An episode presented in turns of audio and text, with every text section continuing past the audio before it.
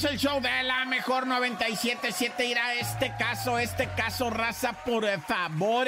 Pay attention, everybody. Fue encontrado el cadáver de una morra que había desaparecido el 30 de noviembre. Y pues su cuerpo, el cuerpo ya sin vida, tenía señas de extrema violencia. Porque esta morra de nombre Rosa Isela Castro Vázquez, de 20 años, estaba embarazada. Neta, en barandales. Y la morra salió de su casa a hacer un jale, pero ya estaba muy próxima a parir y dijo, ahorita vengo porque me van a regalar ropa para la bebé. Ah. Y se salió, se fue para allá, para Medellín de Bravo en Veracruz y no volvió, y no volvió, y no volvió. Se metieron a revisar los mensajes, ¿verdad? Y descubrieron pues a una pareja, Gonzalo y la Verónica, güey, que ellos posiblemente y después ya empezaron las investigaciones, empezaron, no pararon las investigaciones, ¿verdad? Y videos y todo, y sí miraron cómo la Verónica subió a la muchachita Rosa Isela a un automóvil medio a la fuerza, la jaloneó poquito y se la llevaron. La asesinaron y le robaron el morrito. Y la bebecita la encontraron viva.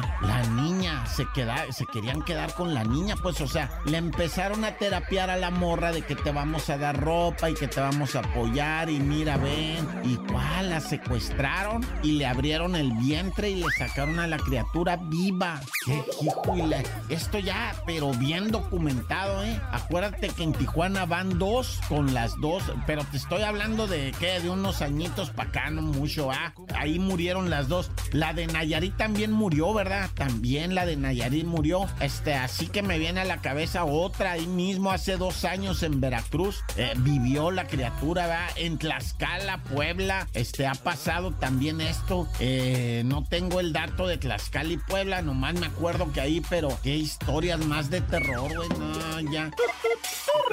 Y para despedirnos, mira, una pareja tontamente le entró al negocio de la marihuana, que vendían marihuana allá en Nuevo León, en una zonita, pues eh, de interés social, casitas de interés social y todo, que, vendían que la mota, que para hacer los brownies y para, pues, para, marihuanear, y llegaron y los mataron. Una pareja de jóvenes que hasta se acababan de juntar, pero querían hacerse los chistosos vendiendo marihuana. Pues llegó el dueño de la plaza y tan tan, se acabó corta.